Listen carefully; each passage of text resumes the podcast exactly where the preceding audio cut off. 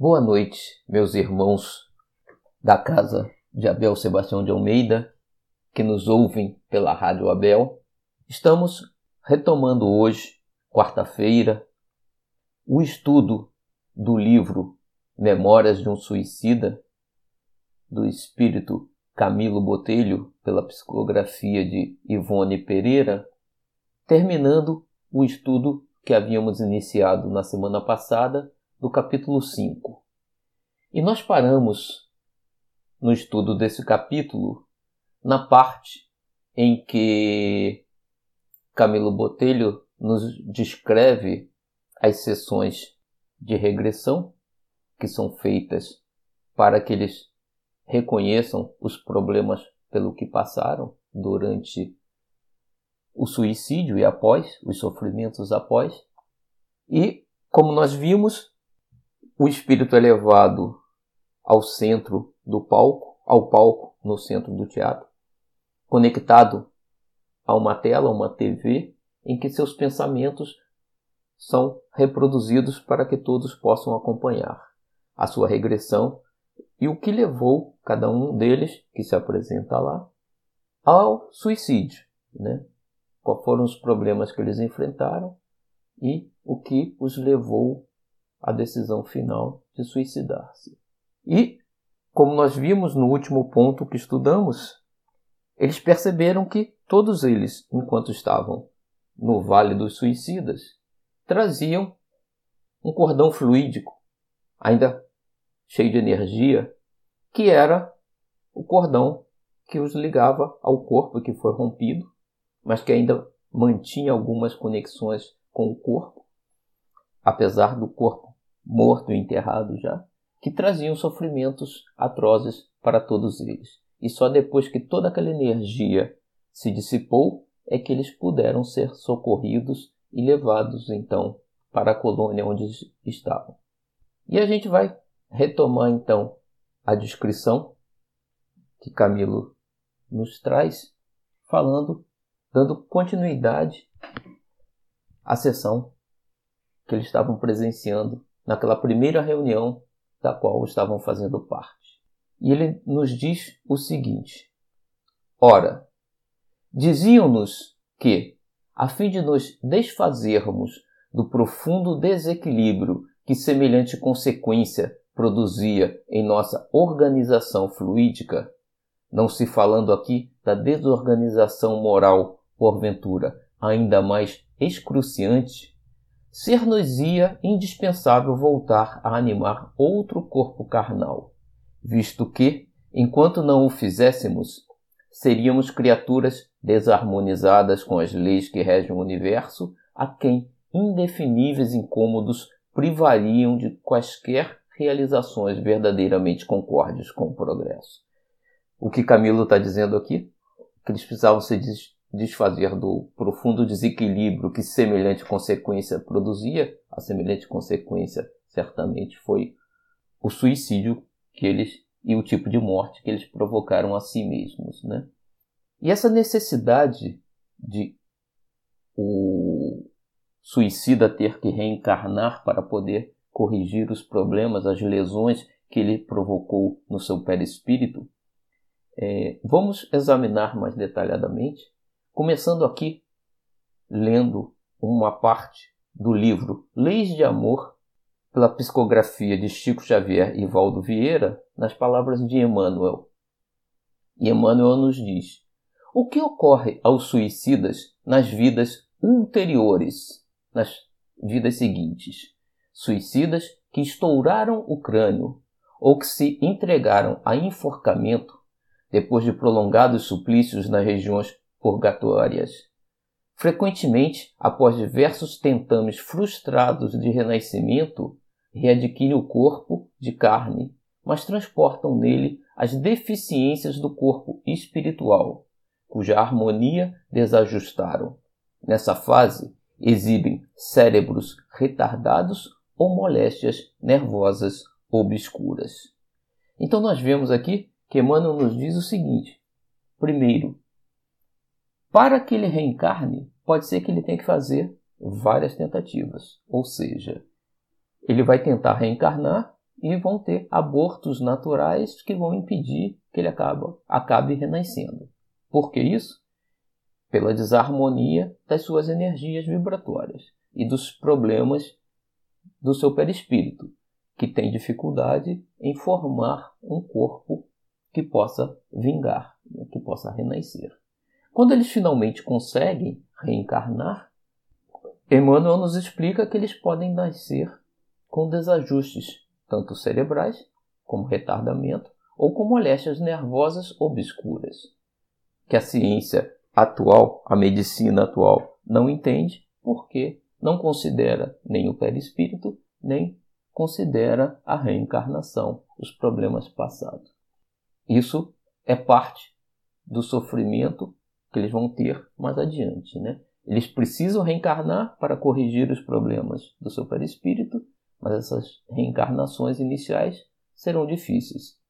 Temos um livreto da FEB que foi publicado sobre o suicídio que se chama Em Defesa da Vida, Suicídio Não. neste livreto temos o seguinte: ser-nos-á fácil, desse modo, identificá-los, os suicidas, no berço em que repontam, entremostrando a expiação a que se acolhem. Os que se envenenaram, conforme os tóxicos de que se valeram, renascem trazendo as afecções valvulares, os achaques do aparelho digestivo, as doenças do sangue e as disfunções endocrínicas, tanto quanto outros males de etiologia obscura. Os que incendiaram a própria carne amargam as agruras da ictiose ou do pênfigo, trazem doenças de pele. Né?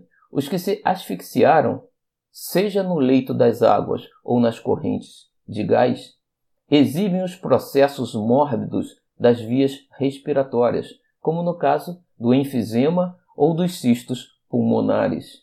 Os que se enforcaram carregam consigo os dolorosos distúrbios do sistema nervoso, como sejam as neoplasias diversas e a paralisia cerebral infantil.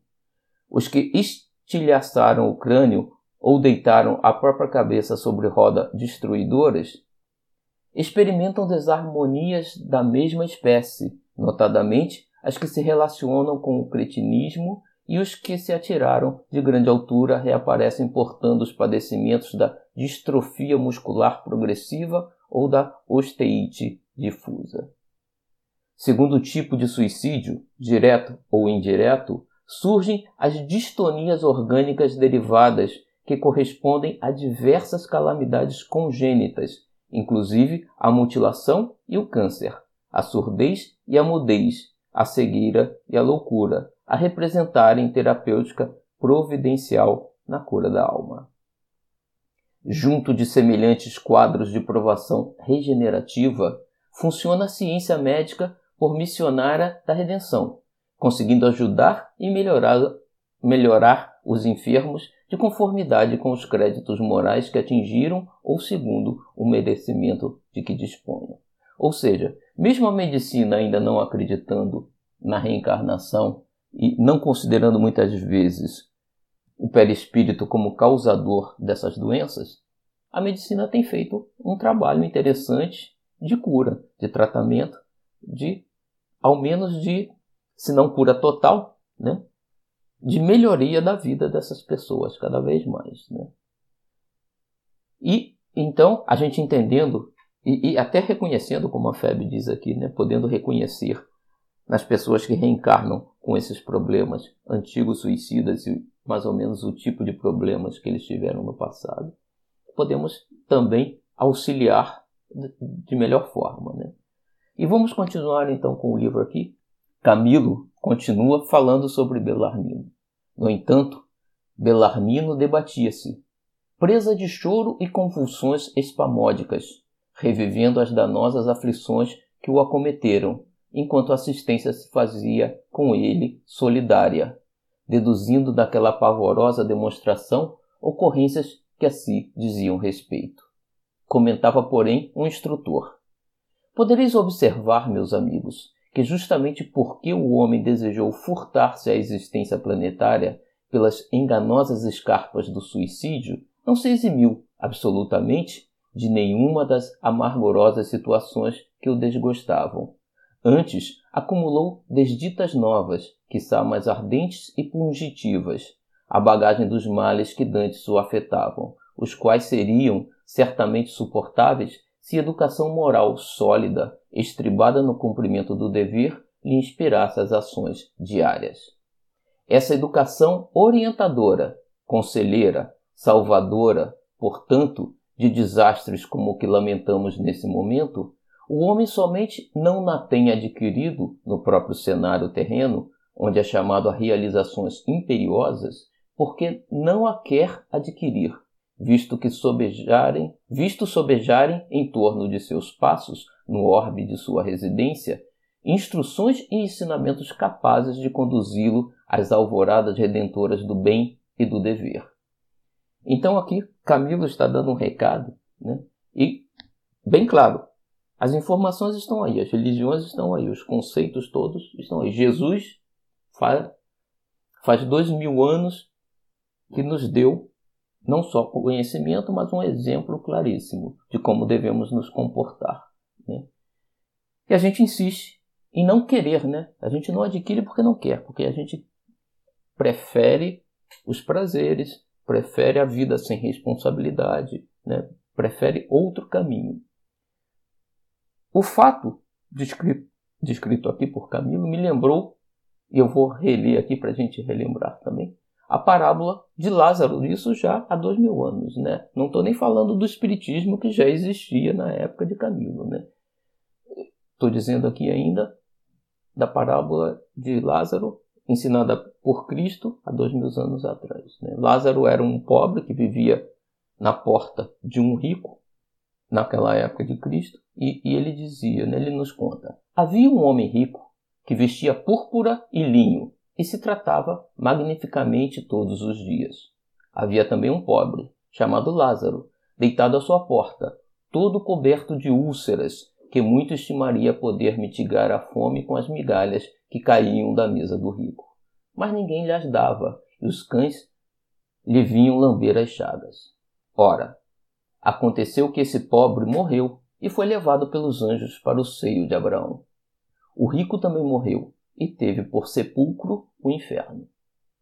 Quando se achava nos tormentos, levantou os olhos e viu de longe Abraão e Lázaro em seu seio, e exclamando, disse estas palavras: Pai Abraão, tem piedade de mim e manda-me Lázaro, a fim de que molhe a ponta do dedo na água para me refrescar a língua, pois sofro horrível tormento nessas chamas. Mas Abraão lhe respondeu: Meu filho, lembra-te de que recebeste em vida teus bens e de que Lázaro só teve males. Por isso, ele agora está na consolação e tu nos tormentos. Ao demais, existe para sempre um grande abismo entre nós e vós, de sorte que os que queiram passar daqui para aí não podem, como também ninguém pode passar do lugar onde estás para aqui. Disse o rico: Eu então te suplico, pai Abraão, que o mandes à casa de meu pai, onde tenho cinco irmãos, a dar-lhes testemunho destas coisas, a fim de que não venham também eles para este lugar de tormento. Abraão lhe retrucou: Eles têm Moisés e os profetas, que os escutem. Não, meu pai, Abraão, disse o rico, se algum dos mortos for ter com eles, farão penitência. Respondeu-lhe Abraão: Se eles não ouvem a Moisés, nem aos profetas, também não acreditarão, ainda mesmo que algum dos mortos ressuscite. Lucas, capítulo 16, parágrafos 19 a 31. Lógico que a gente aqui tem aquela visão antiga do céu e inferno separados. O ponto aqui não é esse, né? Mas claramente, já na época de Jesus, Jesus dizia: Tens Moisés? Tens aos profetas, né? Isso que Jesus já reformou o ensinamento de Moisés, trazendo novos conhecimentos. Na época de Camilo, além de Moisés, os profetas e de Jesus, já existia o espiritismo, trazendo novos conhecimentos, nova visão. Ou seja, se eles não tinham esse conhecimento, é porque realmente não quiseram buscá-lo, né? estavam satisfeitos com aqueles conhecimentos que eles tinham. E aí sofrem e pagam pela decisão, livre-arbítrio de cada um. Né? E Camilo, então, prossegue aqui.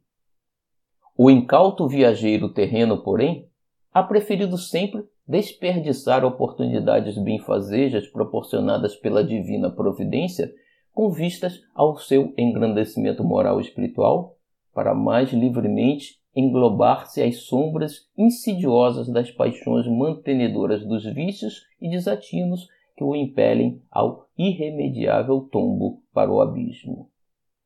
No torvelinho, ou seja, no redemoinho das atrações mundanas, como no embate das provações que os cruciam, ao choque das vicissitudes diárias, inalienáveis ao meio em que realiza as experimentações para o progresso, ou seja, as dificuldades pelas, pelas quais a gente passa são necessárias ao nosso caminho para o progresso, como na fruição das doçuras fornecidas pelo lar próspero e feliz, jamais ao homem ocorre quaisquer esforços empreender para a iluminação interior de si mesmo, a reeducação moral, mental e espiritual, cuja necessidade inapelavelmente se impõe no porvir que seu espírito será chamado a conquistar pela ordem natural das leis da criação. Ou seja, estamos apenas empurrando com a barriga, deixando para amanhã o que a gente já poderia fazer hoje. Né? Ou seja, estamos deixando para o porvir, para o futuro, o que a gente deveria estar fazendo nesse momento. Ele nem mesmo compreende que possui uma alma dotada dos germes divinos para a aquisição de excelentes prendas morais e qualidades espirituais eternas, germes cujo desenvolvimento lhe cumpre operar e aprimorar através do glorioso trabalho de ascensão para Deus, para a vida imortal. Ignora ser justamente no cultivo desses dons que reside o segredo da obtenção perfeita dos ideais mais caros que acalente, dos sonhos venerados que suspira concretizar, e mais que, desprezando o ser divino que em si palpita, o qual é ele próprio, é o seu espírito imortal, descendente que é do Todo-Poderoso, dá-se voluntariamente a condenação pela dor, resvalando pelos ominosos desvios da animalidade e, quiçá, do crime, eis quais necessariamente arrastarão a lógica das reparações, das renovações e experiências dolorosas nos testemunhos da reencarnação, quando mais suave se tornaria a jornada ascensional, se meditasse prudentemente, procurando investigar a própria origem e o futuro que lhe compete alcançar. Ou seja, o que ele descreve aqui é o que o Espiritismo busca nos fazer, né? nos orientar em relação a nos mostrar quem somos e para onde devemos ir. Né? Somos seres imortais, espíritos, não somos esse corpo que aqui está, e que temos que buscar o futuro melhor no mundo espiritual, não no mundo material. Né? E ele, inclusive, diz aqui né, que as pessoas sonham né, num futuro melhor, em condições melhores, mas não trabalham por isso, né? não buscam, ficam esperando o que aconteça sem que façam alguma coisa nesse sentido. Temos que trabalhar para obter esse futuro melhor, essa felicidade. E como? Olhando muito mais para o mundo espiritual do que para o mundo material. E Camilo então nos diz: foi essa fatal ignorância que vos impediu. Desculpa, aqui não é o Camilo, são os instrutores, os mentores espirituais que estão mostrando a ele onde é que eles erraram. Né? Foi essa fatal ignorância que vos impeliu à desoladora situação em que hoje vos afligis, meus caros irmãos, mas a qual nosso fraterno interesse, inspirado no exemplo do Divino Cordeiro, tentará remediar.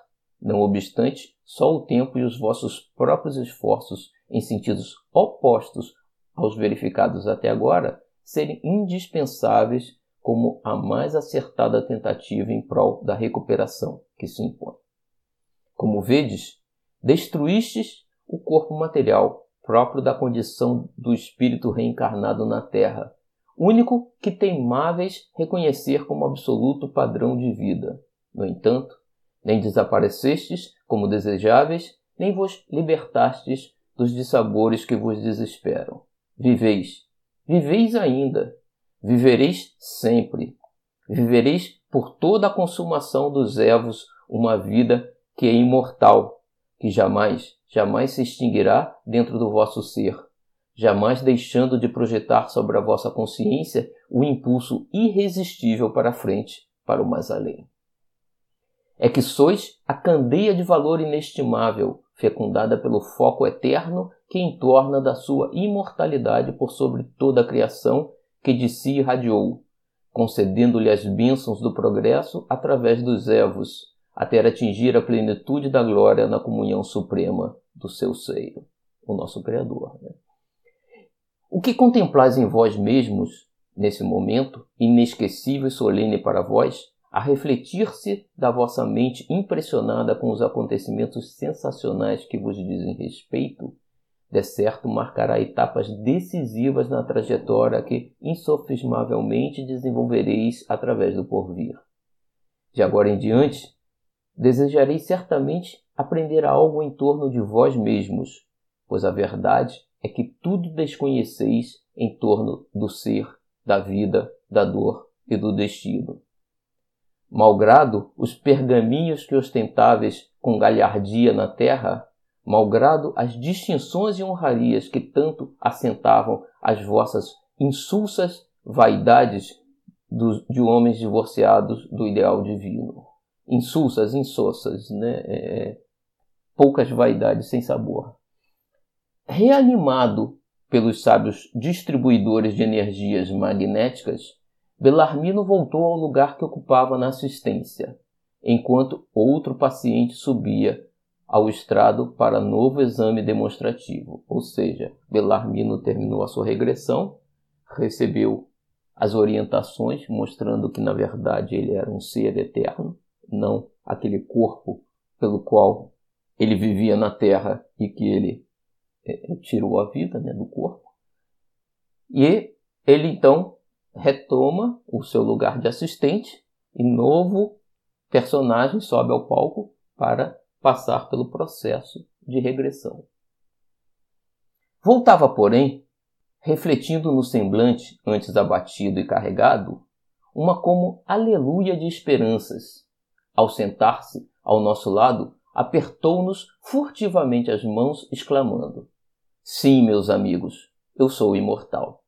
Acabo de positivar, sem sombras de dúvida, em mim próprio, a existência concreta do meu eu imaterial, do ser espiritual que neguei. Nada sei, nada sei. Cumpre-me recomeçar os estudos, mas só aquela certeza constitui para mim uma grande conquista de felicidade. Eu sou imortal, eu sou imortal.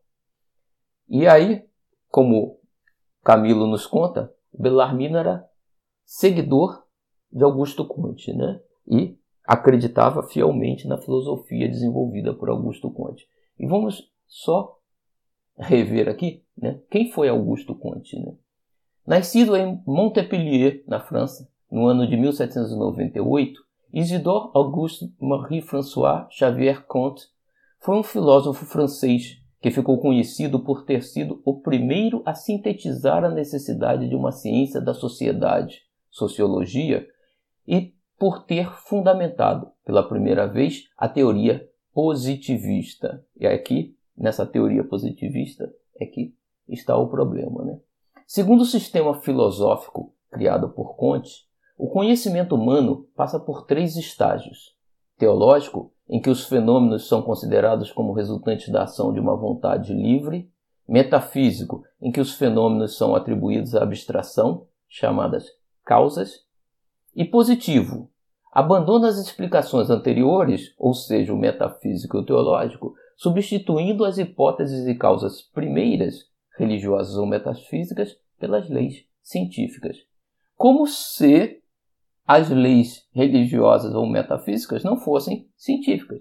O que Kardec exatamente trabalhou o tempo todo é para mostrar que a manifestação do espírito nada tem de extraordinário, né? é, na verdade, uma manifestação que cumpre leis físicas, leis físicas que desconhecíamos até então. Né? Mas uma vez comprovadas essas leis físicas, temos claro que o processo todo é científico. Só que, só reconhecendo as leis científicas como as leis materiais, Conte eliminou todas as outras possíveis leis metafísicas e desconsiderou totalmente a possibilidade de Deus, da alma e tudo mais, né? Criou uma doutrina totalmente material. E Belarmino confiou, não foi à toa, pelos seus interesses, né? Isso gera menor responsabilidade. Se não existe um Deus, não temos que dar é, satisfação a ninguém, né? Se não fomos criados, é como se tivéssemos nascido sem um pai. Se não temos nem pai nem mãe, fazemos o que queremos, né? não temos que dar satisfação aos nossos pais, é, é, não temos nenhuma responsabilidade maior. Né? Essa é a visão bem materialista do que seria a teoria positivista de Augusto Conte. Né? E Camilo prossegue aqui na sua descrição da seguinte forma: Nos dias subsequentes, durante as mesmas reuniões, fomos levados a examinar com minúcias penosíssimas, os atos errôneos praticados no transcurso da existência que havíamos destruído, observando o emaranhado de prejuízos morais, preconceitos morais, mentais, educativos, sociais, materiais que nos arrastaram ao detestável resultado a que chegáramos. Assistidos pelos mentores pacientes, retroagimos com o pensamento até a infância, e voltamos sobre os próprios passos, e muitas vezes banhados em copioso pranto e invariavelmente desapontados, confessamo-nos os próprios autores dos desenganos que nos abateram nos vulcões, aglomeração de nimbos, nuvens de tempestade, né, nos vulcões do suicídio. Como agíramos mal no desempenho das tarefas diárias que a sociedade impunha? Como nos portáramos selvagemmente em todas as horas, não obstante o verniz de civilização de que nos jactávamos, né, que nos atribuíamos, de qual nos orgulhávamos, né, que nos jactávamos. Integrando a repesa falange, a arrependida falange, muitos havia patenteado o fruto nefasto de escassa educação moral obtida nos lares destituídos da verdadeira iluminação cristã. Então a gente vê que teorias como a teoria de Augusto Ponte positivista, que exclui totalmente a religião e a metafísica desse processo, e alguns governos né, e, e que buscam afastar ainda mais as pessoas da religião, a gente vê famílias hoje em dia né, sendo criadas e formadas filhos sendo educados totalmente fora da visão cristã, né? Totalmente sem crenças. E isso leva a problemas, como ele descreve aqui.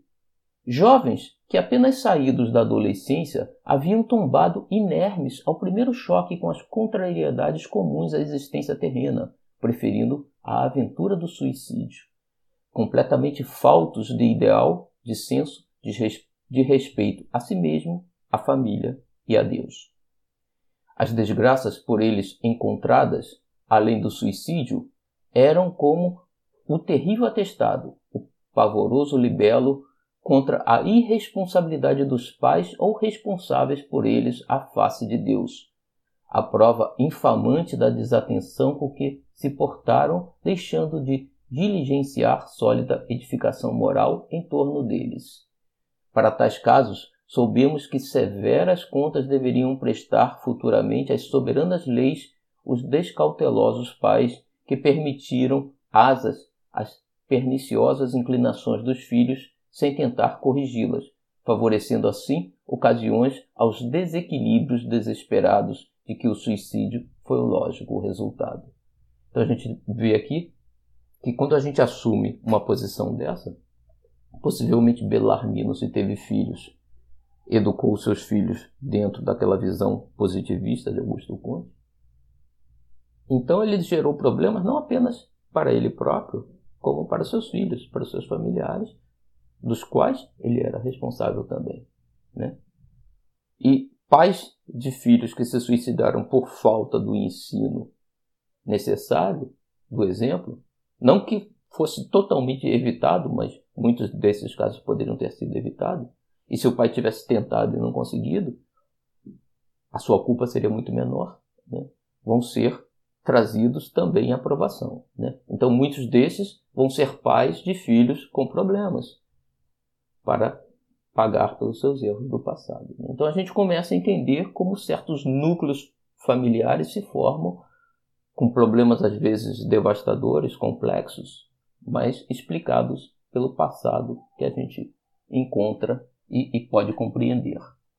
Seguindo então, depois de tão complexos exames, voltávamos a novas reuniões a fim de aprendermos como de preferência devíamos ter agido para evitar o suicídio, quais deveriam ter sido os atos diários, os empreendimentos, se não nos afastáramos do raciocínio inspirado no dever, na fé em nós mesmos e no paternal amor de Deus.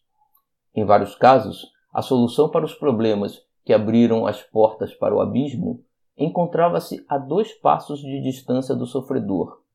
Surgiria o socorro enviado pela providência ao seu filho bem-amado dentro de alguns poucos dias, de poucos meses, bastando somente que este se encorajasse para a diminuta espera em glorioso testemunho de vontade, paciência e coragem moral necessário ao seu progresso espiritual.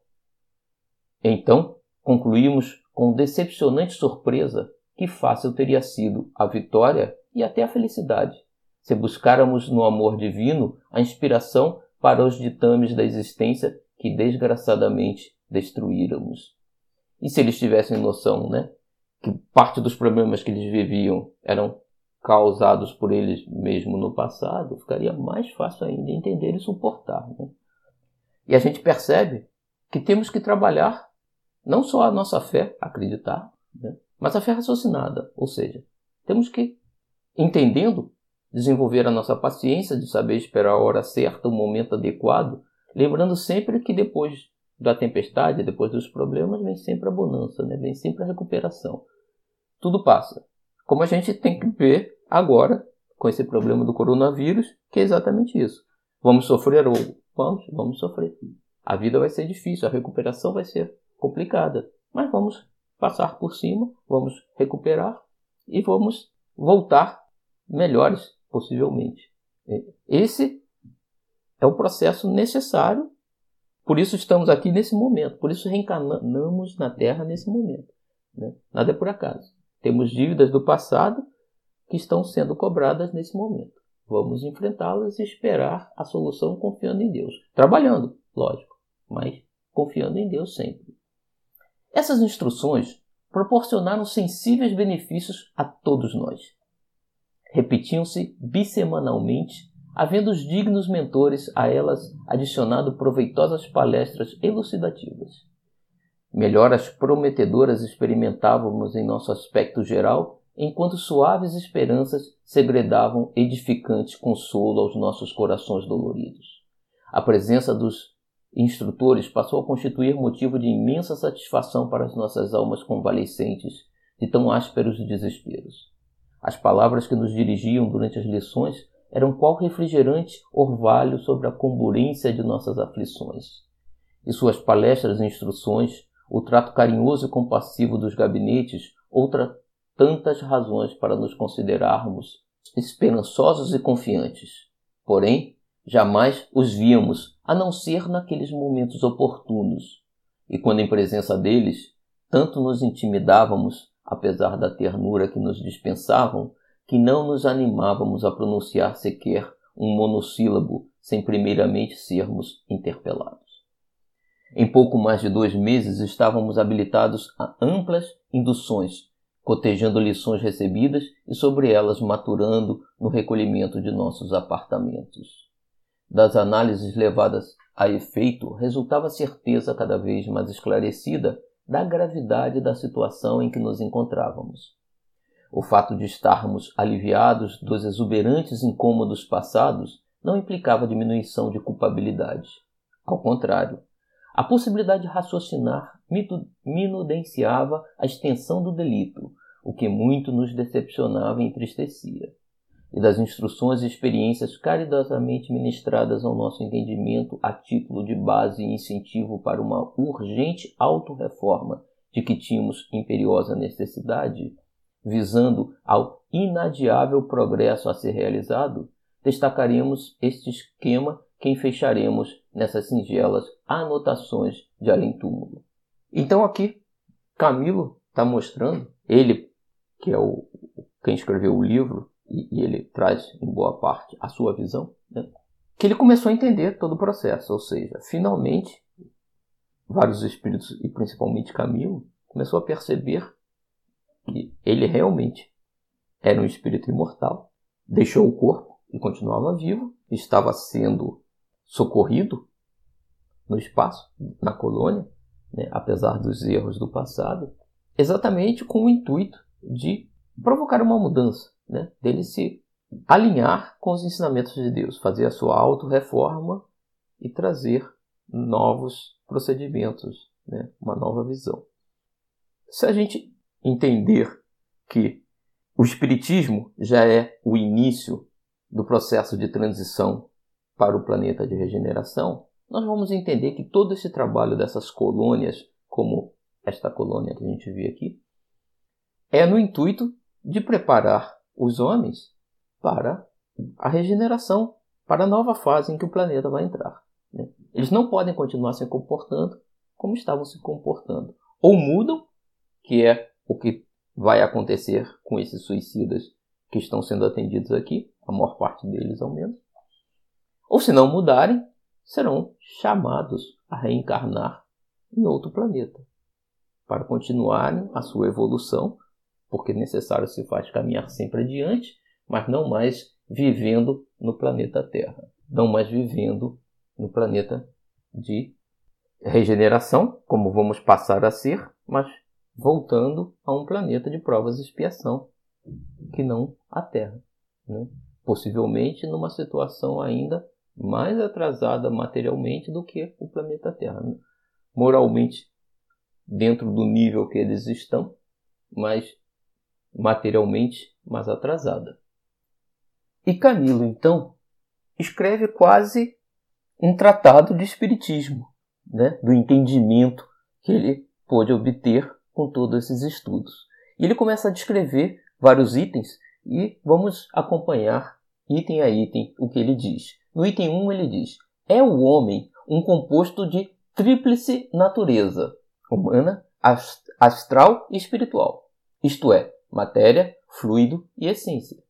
Esse composto poderá também ser traduzido em expressão mais concreta e popular, assimilável ao primeiro grau de observação: corpo carnal, corpo fluídico ou perispírito e alma ou espírito, sendo que do último é que se irradiam vida, inteligência, sentimento, etc, etc. Centelha onde se verifica a essência divina e que no homem assinala a hereditariedade celeste. Desses três corpos, o primeiro é temporário, obedecendo apenas à necessidade das circunstâncias inalienáveis que contornam o seu possuidor, fadado à desorganização total por sua própria natureza putrescível, oriunda do limo primitivo, é o de carne. O segundo é imortal e tende a progredir, desenvolver-se, aperfeiçoar-se através dos trabalhos incessantes nas lutas dos milênios.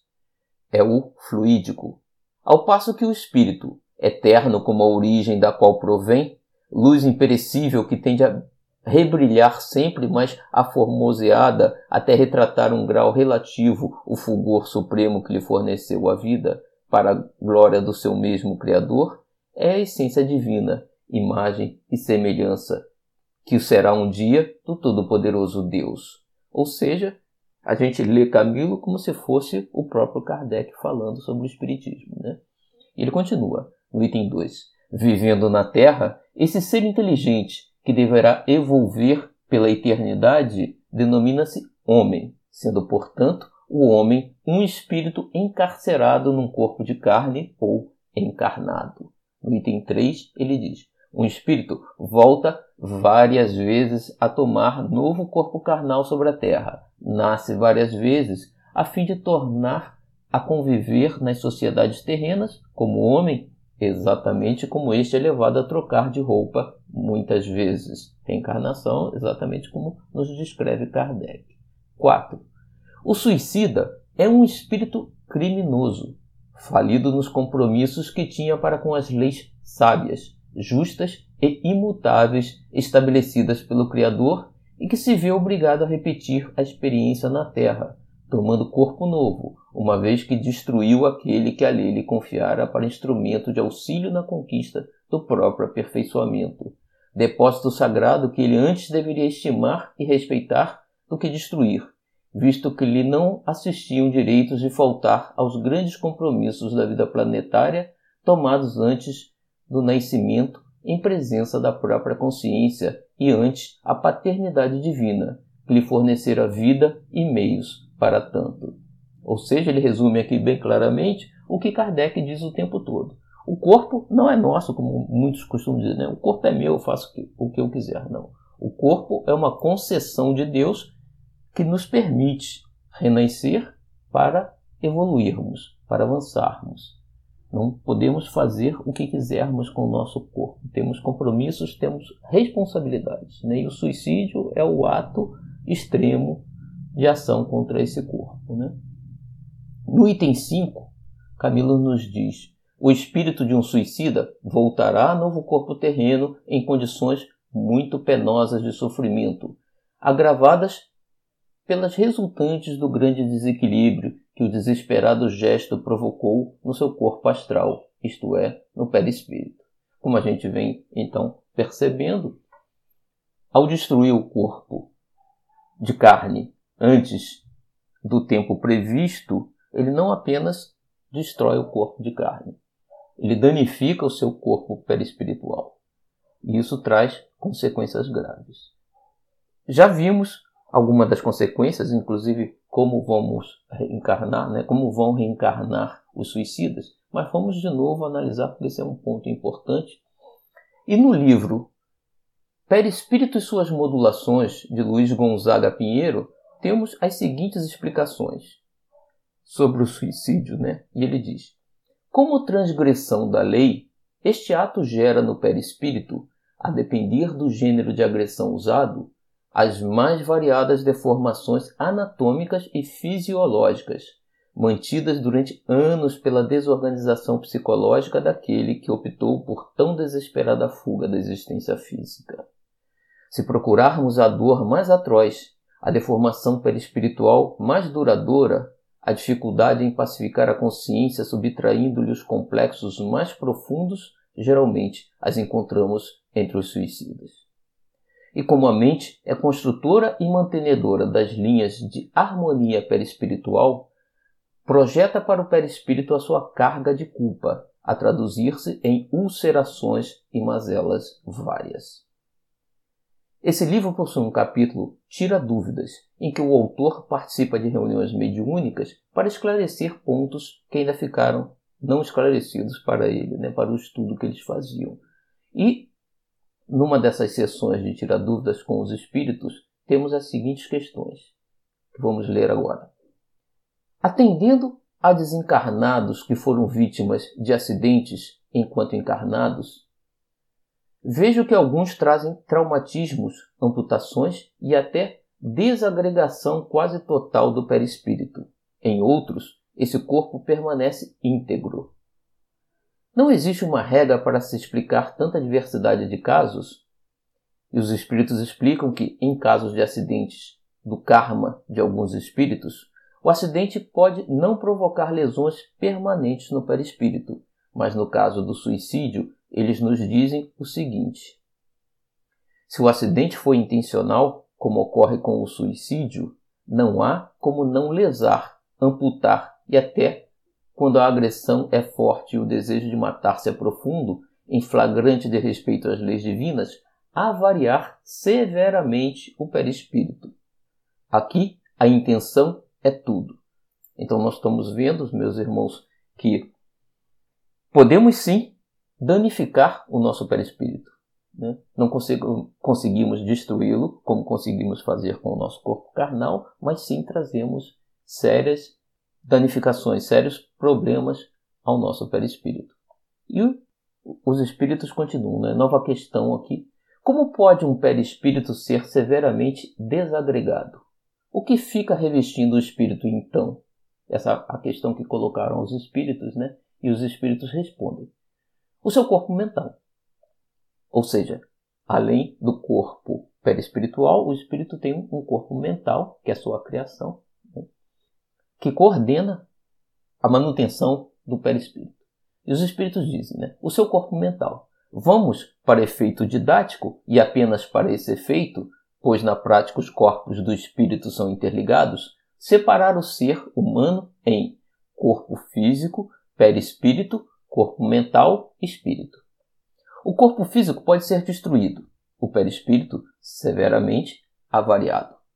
O corpo mental, fronteira entre o espírito e o perispírito, não.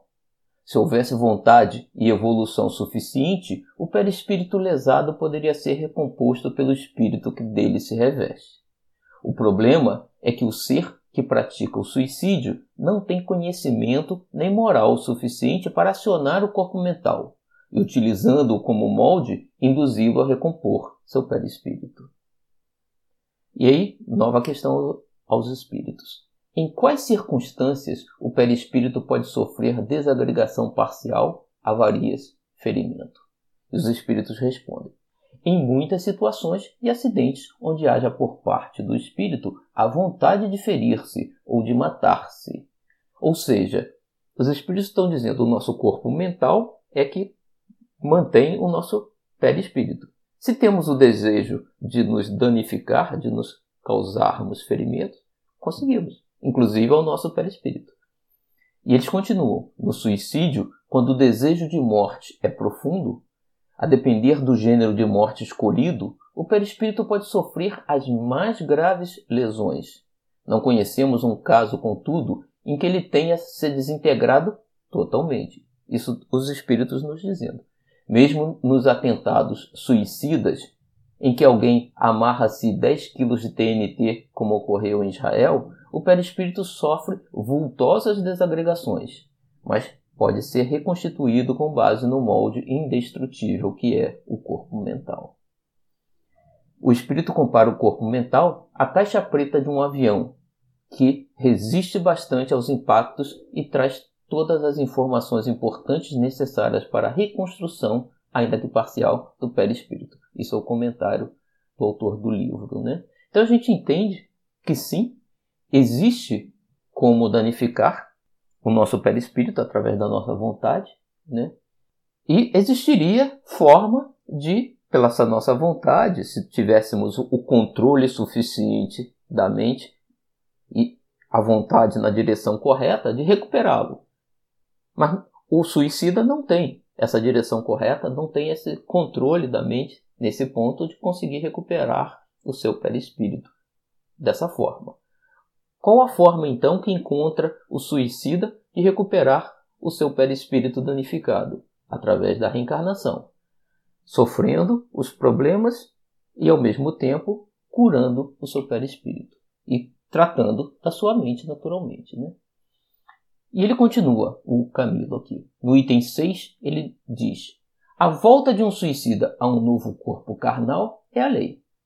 É lei inevitável, irrevogável é expiação irremediável, a qual terá de se submeter voluntariamente ou não, porque a seu próprio benefício outro recurso não haverá senão a repetição do programa terreno que deixou de executar.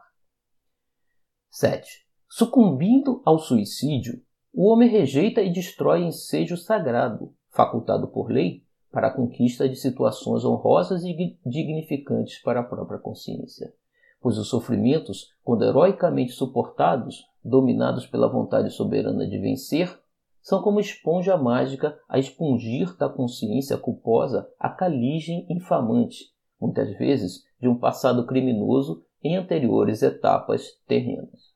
Mas, se em vez do heroísmo salvador preferir o homem à fuga às labutas promissoras, valendo-se de um alto atentado que bem revelará a vaza de inferioridade que lhe infelicita o caráter, retardará o momento almejado para a satisfação dos mais caros desejos, visto que jamais se poderá destruir, porque a fonte de sua vida reside em seu espírito, e este é indestrutível e eterno, como o foco sagrado de que descendeu.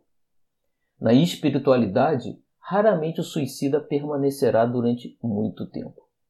Descerá a reencarnação prestamente, tal seja o acervo das danosas consequências acarretadas, ou adiará o cumprimento daquela inalienável necessidade caso as circunstâncias atenuantes forneçam capacidade para o ingresso em cursos de aprendizado edificante que facilitarão as pelejas futuras a prol de sua mesma reabilitação. E esse aqui é o caso do Camilo. Né?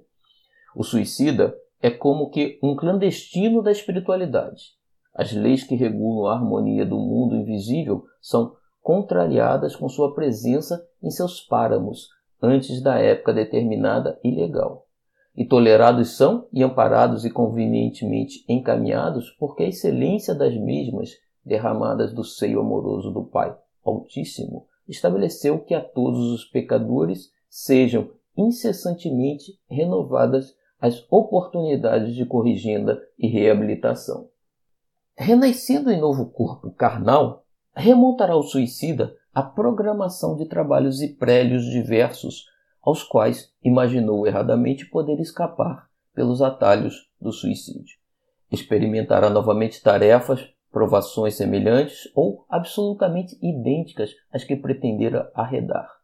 Passará inevitavelmente pela tentação do mesmo suicídio, porque ele mesmo se colocou nessa difícil circunstância, carreando para a reencarnação expiatória as amargas sequências do passado delituoso. A tal tentação, porém, poderá resistir, visto que na espiritualidade foi devidamente esclarecido, preparado para essa resistência. Se contudo vier a falir por uma segunda vez, o que será improvável, multiplicar-se-á sua responsabilidade, multiplicando-se por isso mesmo, desastrosamente, as séries de sofrimentos e pelejas reabilitadoras, visto que é imortal. Ou seja, você pode tentar se matar mais uma vez, na verdade você elimina o corpo, você não destrói o espírito, mas você vai acumulando cada vez mais problemas que vai levar mais tempo, mais reencarnações para recuperar. Item 11, Camilo nos diz: o estado indefinível de angústia inconsolável, de inquietação aflitiva e tristeza e insatisfações permanentes, as situações anormais que se decalcam e sucedem na alma, na mente e na vida de um suicida reencarnado indescritíveis à compreensão humana e só assimiláveis por ele mesmo, somente lhe permitirão o retorno à normalidade ao findar das causas que as provocaram, após existências expiatórias, mais de uma, testemunhos severos onde seus valores morais serão duramente comprovados, acompanhando-se de lágrimas ininterruptas, realizações nobilitantes renúncias dolorosas de que se não poderá isentar, podendo tão dificultoso labor dele exigir a perseverança de um século de lutas, de dois séculos talvez mais, tais sejam o grau dos próprios deméritos e as disposições para as refregas justas e inalienáveis. Tais deduções não nos deixavam absolutamente ilusões acerca do futuro que nos aguardava. Ou seja, quando você comete o suicídio, como aconteceu no caso do Camilo, você vai ter uma sequência de reencarnações para recuperar o nível em que você se encontrava antes. Então você atrasou o seu desenvolvimento, como ele diz, de um, dois ou mais séculos de vida. Né? Isso é um problema, porque imagina que você tem outros espíritos com os quais você vem convivendo no tempo encarnações passadas, muitos desses espíritos vão avançar, vão caminhar adiante e você vai ficar para trás, né? Como quando você repete de ano na escola. Os seus colegas de turma avançam para o ano seguinte, você fica para trás. Tudo bem que você pode desenvolver novos amigos, mas você cria uma interrupção no seu processo aí de avanço, né? Ele continua: cedo, portanto, compreendemos que na espinhosa atualidade que vivíamos, Um roteiro único apresentava-se como recurso a possíveis suavizações em porvir cuja distância não podíamos prever. Submetermos-nos aos imperativos das leis que havíamos infringido. Observarmos conselhos e orientações fornecidos por nossos amorosos mentores, deixando-nos educar e guiar ao sabor do seu alto critério, como ovelhas submissas e desejosas de encontrar o consolo supremo de um aprisco. E a gente vai ler aqui, para. Estamos terminando né, o, o capítulo, uma passagem de Kardec no Evangelho segundo o Espiritismo, que ele diz: Para que cada qual trabalhe na sua purificação, reprima as más tendências e domine as paixões, preciso se faz que abdique das vantagens imediatas em prol do futuro, visto como, para identificar-se com a vida espiritual, encaminhando para ela todas as aspirações e preferindo-a à vida terrena, não basta crer, mas compreender. Devemos considerar essa vida debaixo de um ponto de vista que satisfaça ao mesmo tempo a razão, a lógica, ao bom senso e ao conceito em que temos a grandeza, a bondade e a justiça de Deus. Considerando deste ponto de vista o Espiritismo, pela fé inabalável que proporciona é, de quantas doutrinas filosóficas que conhecemos, a que exerce mais poderosa influência. Eu acho que esse pensamento de Kardec exprime um monte de informação para entendermos os problemas pelos quais estamos passando na atualidade. Né? O materialismo, as antigas religiões que já não atendem mais à razão, à lógica e ao bom senso, o que tem levado pessoas a desacreditar ao invés de buscar as soluções lógicas, né? a se entregar aos prazeres da carne e do mundo material, em detrimento ao mundo espiritual, nos faz compreender o ponto em que estamos as dificuldades pelas quais estamos passando e a necessidade forte de mudarmos esse processo. E se avaliarmos então o coronavírus e talvez problemas passados e problemas futuros que devemos enfrentar, vamos entender a necessidade desses momentos de dor, de reflexão pelos quais estamos passando para entendermos que algo tem que mudar. Alguma coisa tem que temos que fazer diferente do que estamos fazendo até hoje. E temos que olhar que a nossa vontade, o nosso conhecimento não são nada diante da vontade de Deus, diante da, das leis de Deus. E só vamos conseguir corrigir os problemas, diminuir esses acontecimentos quando estivermos trabalhando alinhado com a lei de Deus. Kardec resumiu muito bem esse sentimento, essa situação, e a gente tem que cada vez mais colocar isso em prática. Boa noite, meus irmãos, que possamos ficar sob a égide de nosso Pai Criador do amor de nosso Mestre Jesus e com o auxílio da espiritualidade amiga desta casa que nos auxilia sempre para seguirmos adiante trabalhando e nos reformando. Graças a Deus. Boa noite a todos.